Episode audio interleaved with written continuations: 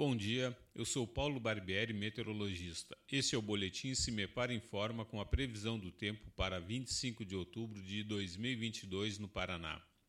Nesta terça-feira, a estabilidade atmosférica segue predominando em grande parte das regiões paranaenses. Como vem ocorrendo nos últimos dias, o sol predomina no interior do estado, deixando as temperaturas elevadas no decorrer da tarde. No leste, a circulação dos ventos mantém a nebulosidade variável, com o sol predominando entre nuvens na região. Entre a Serra do Mar e as praias, as condições seguem favoráveis a chuviscos ocasionais.